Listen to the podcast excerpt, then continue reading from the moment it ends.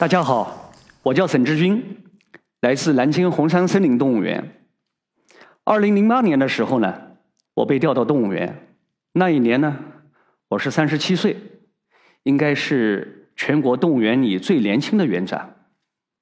我给自己取了个名字，叫“百兽之王”。我是学植物的，来动物园之前呢，对动物园呢没什么了解。当我来到动物园之后，我发现这比我想象的要复杂的多。我每天要面对几百号员工、几千头动物，还有成千上万的游客。那么初来乍到，我不懂，所以我也不说话。最初的一年呢，我就观察。每天巡山的时候呢，我进园去看那些动物场馆。我发现他们过得并不快乐。比如说，像狼，它每天就生活在那十平方不到的冰冷的笼子里面转来转去。他们过着三无的生活：无聊、无奈又无助。我在想，他们的人生真是真是太可悲了。于是我在想，我怎么样改变他们的生活呢？出于同理心，比如说像我们的人。如果给你从五十平方的小居，突然搬到两百平方还带有私家花园的别墅，那我们开心了吧？所以这样呢，我们从改造提升动物的起居环境开始着手。二零零九年开始，我们陆续的对蓝馆、热带鸟馆、狐猴岛、犀鸟馆、考拉馆以及细尾獴馆等十九个场馆陆续的开始改造。零九年开始。我们改造了澳洲动物展区，鹤鸵，它是生活在澳洲东北部丛林里面的一种古老的鸟类，它在野外分布也仅剩一万五千只左右，被 IUCN 列为濒危物种。它是一种非常凶猛的鸟类，它的爪子非常长，锋利的像个匕首，可以轻松的踢穿五毫米厚的钢板。国内的鹤鸵繁殖呢，已经停滞了很多年了。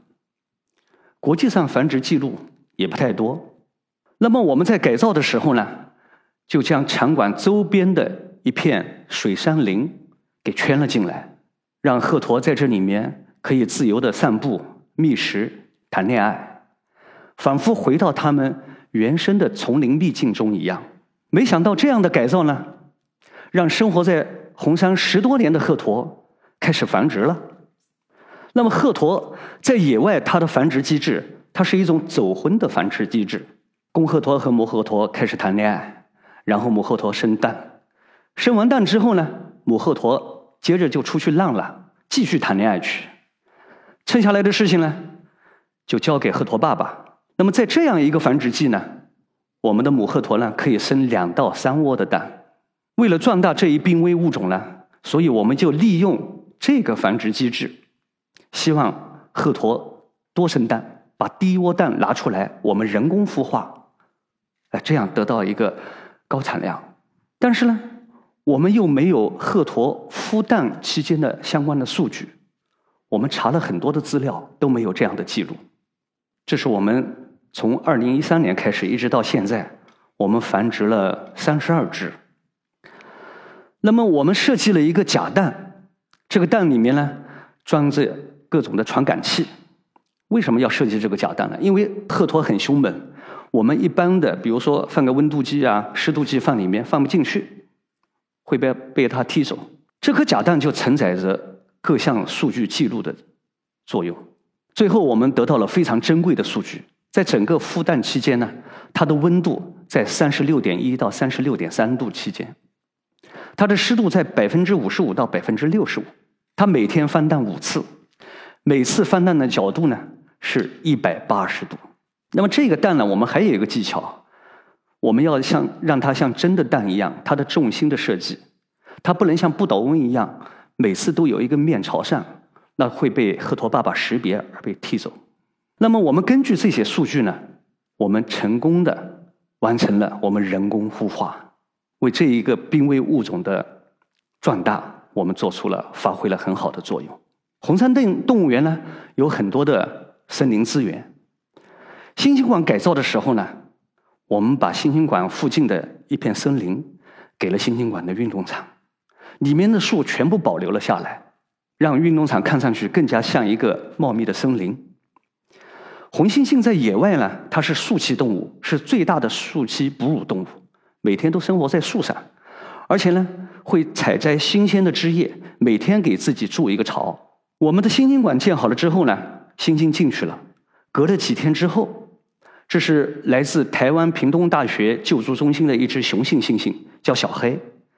它进了这个运动场之后没几天，它居然爬上树上开始筑巢，这就是小黑。爬上了树，他非常惬意。他经常选择自己喜欢的树爬。这是正在采摘那个桑葚。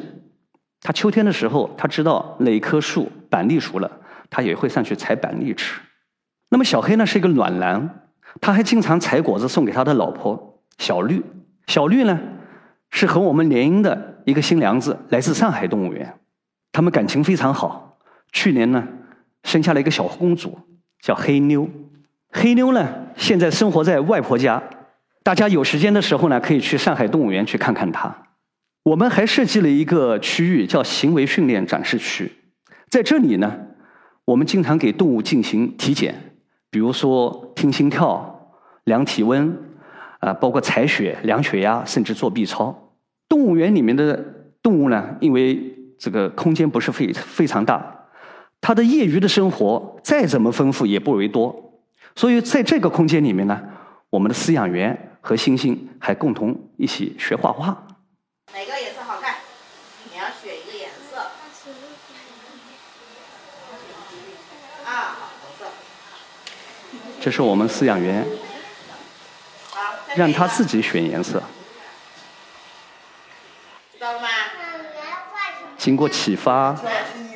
经过引导，他自己作画。这就是小黑的几幅画作，我精选了几幅。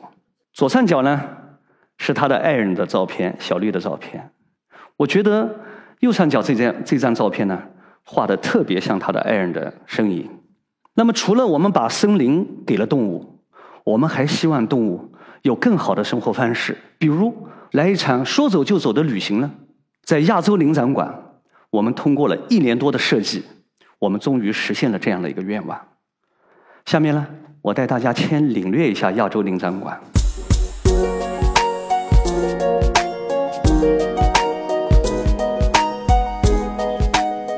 整个亚洲领展馆的设计呢，是展示了我们亚洲最丰富的地理的跨度，而且在每个地理环境中。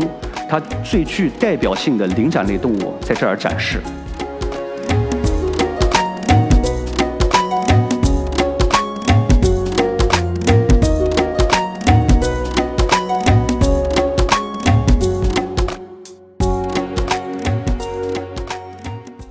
那么，首先我要介绍一下一个概念啊，就是分配通道。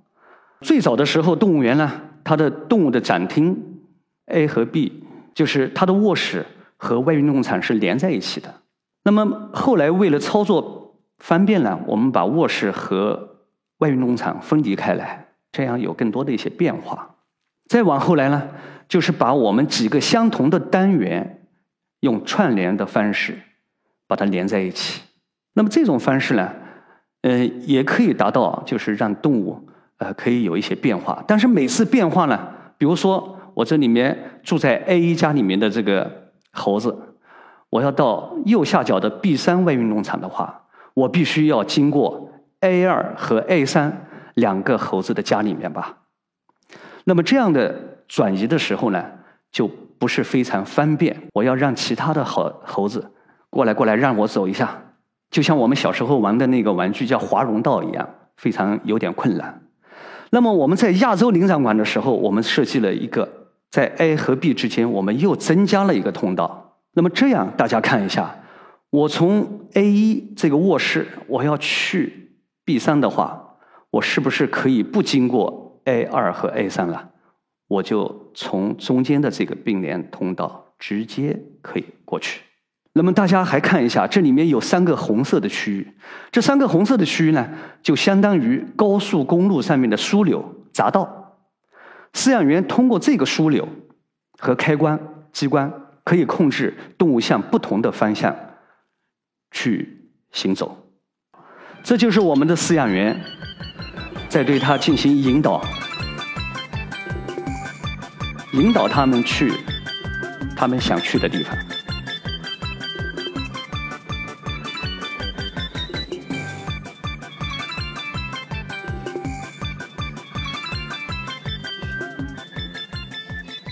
行走的非常稳健哦。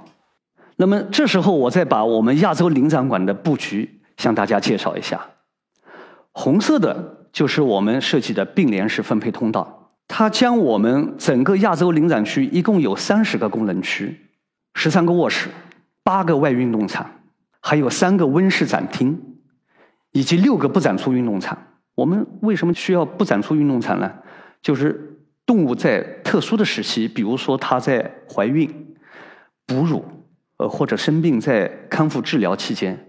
或者还有它特殊的，比如说我心情不好，我不想给大家看，那么我们这时候呢，就放在不展出运动场，在这个运动场里面呢，它也能晒晒太阳、吹吹微风，啊，呼吸新鲜空气，这是对它最基本的福利的保证。这时候我们来看一下，这是我们的一号展厅，一号展厅，这是白眉长臂猿。这是黄夹，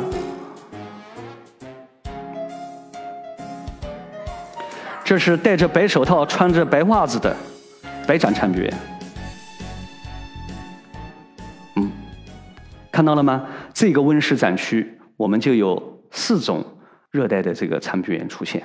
我再带大家看一下，我们这对白眉长臂猿夫妇，他的旅行史。来到上海，啊，这是东南亚风情。这又来到了广西无量山，啊，这是从左。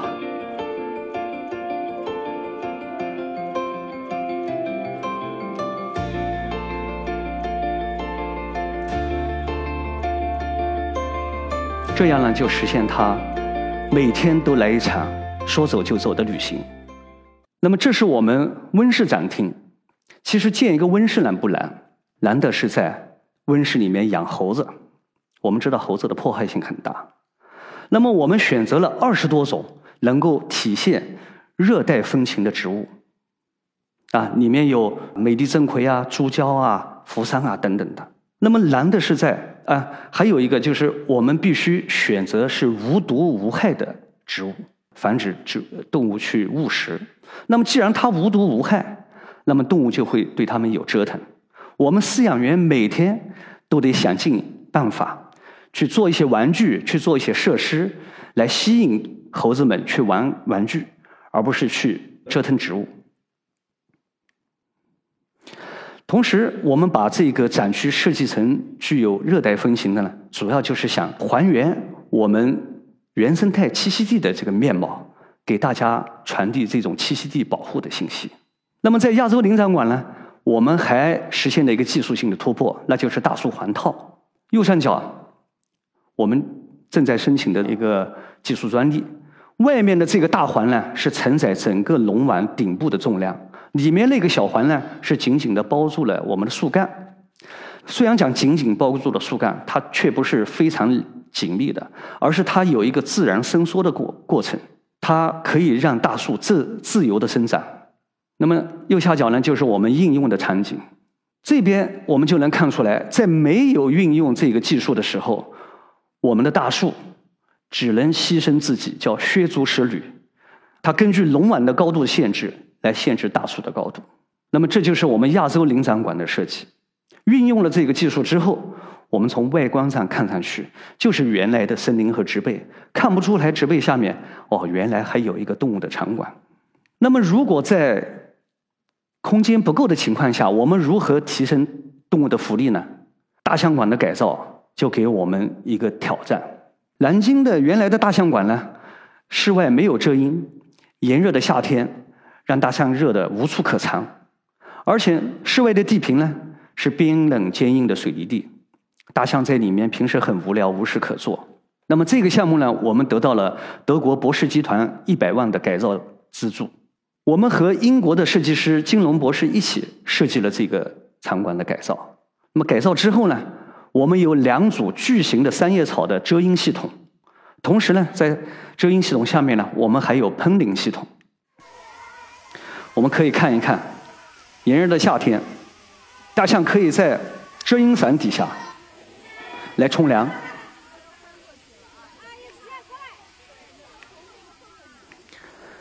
那么同时呢，外运动场改造了沙地，我们有台小挖机，啊，经常把踩板的这个沙地给挖挖松，还堆起小沙丘，让大象在里面沙浴呢更加惬意，更加松快。大家看一下这堵墙，好像没什么变化，上面有几个洞而已。那让我带大家到墙的后面去看。哦，原来墙后面有六个玻璃盒子。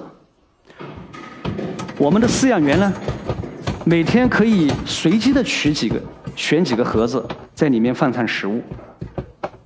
但是，大象在墙的那边呢，不知道哪个洞里面有食物，它就得利用自己非常敏锐的嗅觉去发现食物，然后通过这个洞口去取食。我们有时候还给它增加取食难度，让它。拿到食物之后，有一种快感。那么这个项目呢，多布林动物园的副园长杰瑞来我们南京动物园，他手把手的教我们饲养员怎么给大象修脚，这让我们南京动物园的大象呢，成为中国第一个享受美甲服务的大象。在我去多布林动物园访问之前呢，我曾经一度放弃要在运动场里面给大象挖水池，因为这个运动场底下全是岩石，挖个水池呢既费劲又费钱。当我去多布林动物园看到人家的大象在水池里面惬意的游泳，回来之后我下定决心，再难也要给它挖一个水池。那么大象拥有了这么自信、这么幸福的生活，我们的教育活动呢也就有了魅力和说服力。南京动物园设计的“假如我是大象饲养员”的这个研学活动呢，是我们动物园最受欢迎的教育活动。大家知道一头大象要拉多少便便吗？一天，我来告诉大家，大象每天要拉八到十次，每次要拉六到八颗粪球，每颗粪球大概啊一点五公斤，一天大概七十克左右。那么这样算下来呢，每天大概要拉一百五十斤的便便，这么多的便便啊，一年下来要有多少？我告诉大家，我们动物园一年下来，我们的动物粪便有两百四十立方，啊，大概有四十大卡车吧。还有我们动物园有许多的园林废弃物，比如说枯枝枯叶，这些废弃物原来就是挖一坑把它埋在里面。对环境有很大的影响，比如说发酵，臭味难当；发酵产生的高温还会引燃周边的一些垃圾和枯草。这个问题如何解决，困扰了我们很多年，让我们头疼。那么前年，我们和南京农业大学还有南京登博公司，我们三方一起研究，研发出了这个智能化一体卧式的密闭发酵罐。在这个发酵罐里面呢，它的温度达到六十到七十度。能够快速的分解、发酵我们的木质素以及动物的粪便，经过杀菌、经过灭卵啊、经过除臭这些一些程序之后，我们得到的是没有任何臭味的绿色的有机便便肥。那么这个肥料又用到哪里去呢？我们在南京的八卦洲有一块一百五十亩的动物饲料特供基地，这个肥就用在这里改良土壤。提高土壤的肥力。那么这里面种着我们有熊猫吃的十二种的竹子，还有十四种考拉爱吃的桉树，还有二十多种灵长类动物爱吃的水果和树叶，还有大象吃的青草，还有黄豆啦，还有山芋啊等等的农作物。那么提起动物园，大家想到的什么？大象、长颈鹿。其实啊，还有很多的我们身边的本土动物。值得我们去关注。南京动物园去年建了一个中国猫科馆，把金钱豹、猞猁还有豹猫放在这里饲养。虽然没有开放，他们已经进驻了。这个场馆充分的利用了我们动物园的山林特色，把这些动物在野外生活的环境直观的表达了出来。那么这个展区呢，还有一个特色，就是把中国猫门在山西和顺华北豹的保护基地给搬了过来。通过这样的一个展示呢，希望我们所有的公众呢，能够把关注点聚焦到中国野生动物的野外保护上来。其实我们城市中呢，我们的身边呢也生活着很多的啊野生动物。这是我们用红外相机在我们动物园里面拍摄到的。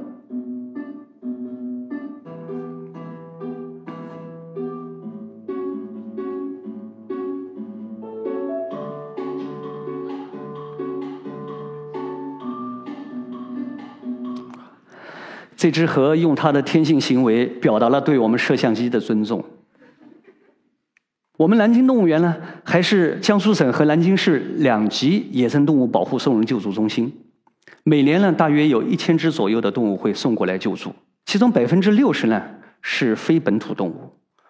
它们救助调理之后呢，只能在动物园里面度过余生。那么，如果是本土动物呢，我们将对它健康治疗。经过评估之后，我们将它放出野外。每年，我们动物园都会接收六七十只猫头鹰。虽然我们对外宣传，如果你在野外遇到小猫头鹰的话，你不要去捡它，你等着它亲鸟来救援它，这是最科学的。虽然我们每年宣传，但是每年都有人捡来送过来。我们不得已办起了一个猫头鹰学校，让小猫头鹰们生活在一起，相互学习。我们如何做一只真正的猫头鹰？我们学习如何去捕猎、捕食，减少对人类的依赖。毕业一只，放飞一只。这右边呢，就是我们毕业的几个小同学。那么我们说的，呃，什么物种保护啦、动物福利啦，其实呢，它都要体现在动物个体身上。我们用 3D 打印技术。给这个只缺了门牙的猴子装上了大金牙，我们也给那只丹顶鹤，它打架打断了嘴，给它装上了假喙，这样呢，让他们的生活质量提高了，同时在同类面前呢，同伴面前呢，也有自信了。那么有一些动物呢，它还是群体生活的，那么这些个体呢，它离开群体之后呢，它就没有朋友了，也没有社交行为了。所以今天呢，我还要跟大家分享一个例子，就是我们用了三年的时间，把一只小猩猩送回到他的家庭里面，送回到他的妈妈身边。南京动物园有这么一个家庭，啊，一夫两妻，男的是小童，两个夫人是小玉和小三。在这里面呢，大夫人小玉的地位最高，小童和小三都得听他的。不久呢，小玉生下一个老大黑豆。这时候他们家庭还非常和谐，小三经常带帮着小玉呢带黑豆。微妙的关系，这个出现了。二夫人她生了一个乌豆，那么这时候小玉不允许二夫人拥有小孩把乌豆抢了过来，不还给小三。三十多个小时过去了，乌豆的哭声越来越弱，于是我们团队呢就决定把乌豆拿出来人工饲养。我们也获取了一些资料。国外的团队研究发现呢，猩猩是一个群体性的动物。那么，如果它不能及时的还回到群里面了，它以后长大了之后就很难回群。即使回群了之后，它自己的一些行为啊和心理啊都会有障碍，会造成它的繁殖甚至育幼的这种这个缺失。那么，我们就开始做乌豆回群的这个准备。那么大家看到了我们的饲养员怎么穿的这么另类啊？要么是破麻布袋，要么是毛茸茸的，要么还有那个渔网的。那么我们大家知道，我们人类抱小孩是真正的抱着他去拖着他，但是猩猩抱小孩并不是猩猩妈妈抱着小孩而是小猩猩去抱着妈妈。因为在野外的话，猩猩它每天要去觅食，要去迁徙，甚至攀爬，它没有足够多的手去抱着小孩所以呢，我们首先，乌豆要回群的话，要练习抓握。我们还得让他练习什么呢？因为他没断奶，没断奶的话，如果回了群之后，它得适应隔着笼子来喂奶。我们这两步走的都不错，那么接下来我们就把乌豆给他的亲爸亲妈，没有直接给啊，隔着笼子让他们先培养感情。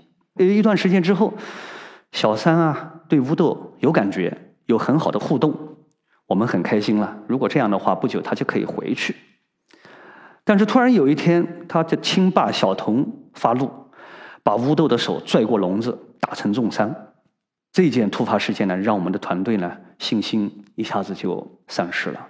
我们很长时间没有走出这个阴影，因为小三她没有哺哺乳，所以呢，很快呢，她又怀孕，又生了她的第二个小孩老三叫憨豆。那同样的。因为乌豆的那个事件给小三造成了一些心理阴影，所以呢，小三也不肯带他的这个第二个儿子，也是把他扔一边。不得已呢，我们又把憨豆拿出来人工育幼。那么从去年三月份，我们就把乌豆回群提上工作计划。我们想了很多的方案，那么这是其中方案一个方案。我们把乌豆给他的大妈妈和亲妈，还有他的哥哥。我们希望呢，他能够回到这个，但是呢，小玉的地位比较高，他不允许小三和乌豆有互动。只要他们两人出现亲密的行为，小玉就会去揍乌豆，而且揍得很重。所以呢，我们不得已，这个方案呢就告终失败。我们去年后来又尝试第二第二个方案，我们说，既然小玉在这个族群里面他地位最高的，那我们就把乌豆给他。如果小玉接受了乌豆的话，哎，那今后他回这个家庭的话，这个路就好走多了。但是呢，小玉对他的亲儿子黑豆呢非常溺爱。乌豆和黑豆在一起玩耍的时候呢，难免有一些过头之举。一旦过了头，黑豆受了欺负，你看这个亲妈逮着乌豆就是一顿一顿胖揍。不得已呢，这个方案呢又失败了。